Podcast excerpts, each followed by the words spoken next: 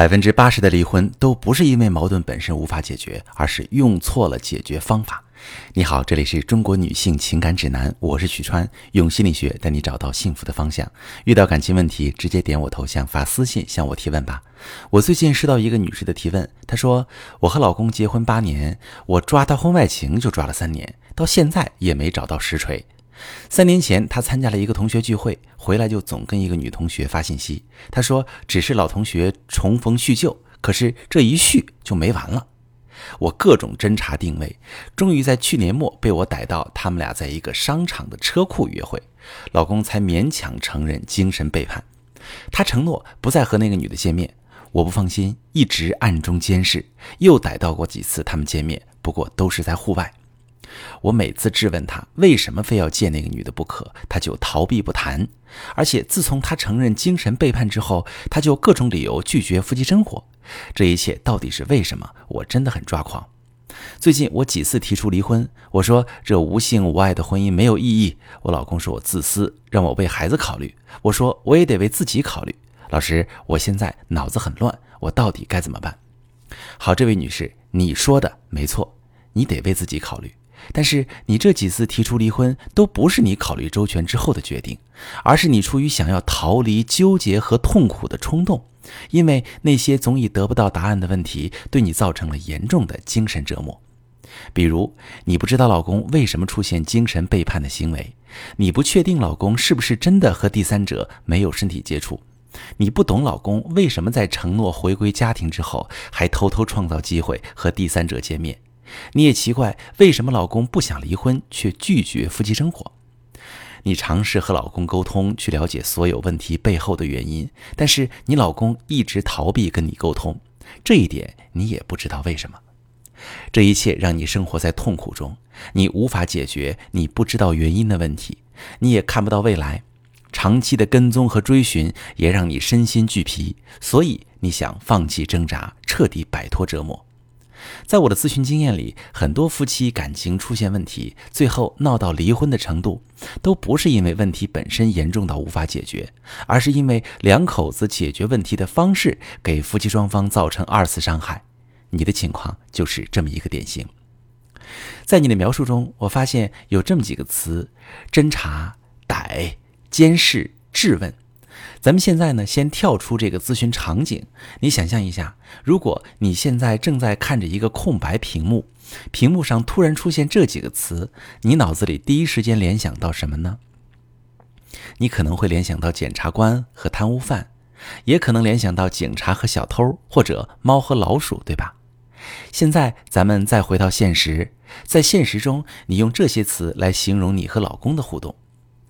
很多妻子在处理老公背叛家庭这个问题时，出于本能反应，都采取了警察和小偷的互动模式。这个模式真的会让夫妻双方的角色发生变化，老公不再是老公，而是罪犯；妻子不再是妻子，而是公检法。这就很好的解释了为什么你老公，包括很多男人，做了对不起妻子的事之后，都选择逃避沟通。因为当一个人在感受上进入了罪犯的角色，他本能上一定会东躲西藏。所以说，你想弄清楚老公为什么那么需要和那个女同学聊天，你暗中侦查肯定行不通，因为你老公会反侦查呀。你监视老公，他就藏得更深；你逮到他，他就对你有怒气。你质问他，他就保持沉默或者给你假口供。两口子处在敌对状态，肯定解决不了问题。分析到这里，你老公拒绝夫妻生活的答案也浮出水面了。他勉强承认精神背叛之后，算是被定罪了。这时你占上风，你是正义的一方，居高临下；他是被审判的一方。你平时再对他凶一点，并且加强监视，不断质问，他很难对你产生情欲上的冲动。毕竟，普遍来讲，男人在夫妻生活中需要自信的心态，也带着一些征服欲。他都成了罪犯的角色了，这两点就更甭提了。你提过几次离婚，你老公都没同意，还搬出为孩子考虑的说法来劝阻你。其实反映出什么？他根本不想离婚，他也想找到修复你俩关系的方法，但是他不知道该怎样做。那可能你会说，那他不会甭去见那女的了吗？你知道吗？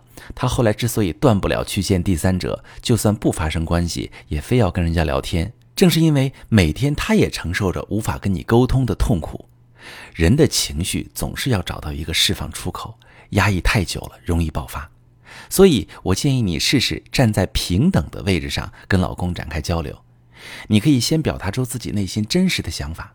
你可以说：“老公，我并不想离婚，我提离婚只是因为我不知道该怎么修复咱俩的感情，我很绝望。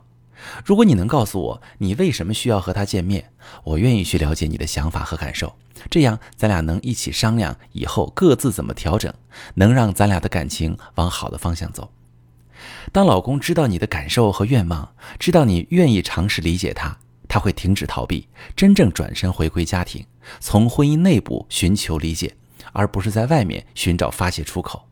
达到这种状态，你们就算迈出了修复感情的第一步。但如果你继续表达想要放弃婚姻的想法，继续问责老公，你们沟通的桥梁就是断的，撑不了多久，你就会崩溃放弃。你老公也会觉得离婚可能是唯一的选择。如果正在听节目的你，你和老公因为背叛、误会等矛盾陷入无法沟通的局面当中，甚至已经在考虑放弃婚姻，你很痛苦，不知道该怎么办，可以把你的情况发私信，详细跟我说说，我来帮你分析。我是许川。如果你正在经历感情问题、婚姻危机，可以点我的头像，把你的问题发私信告诉我，我来帮你解决。如果你的朋友有感情问题、婚姻危机，把我的节目发给他，我们一起帮助他。喜欢我的节目就订阅我、关注我，我们一起做更好的自己。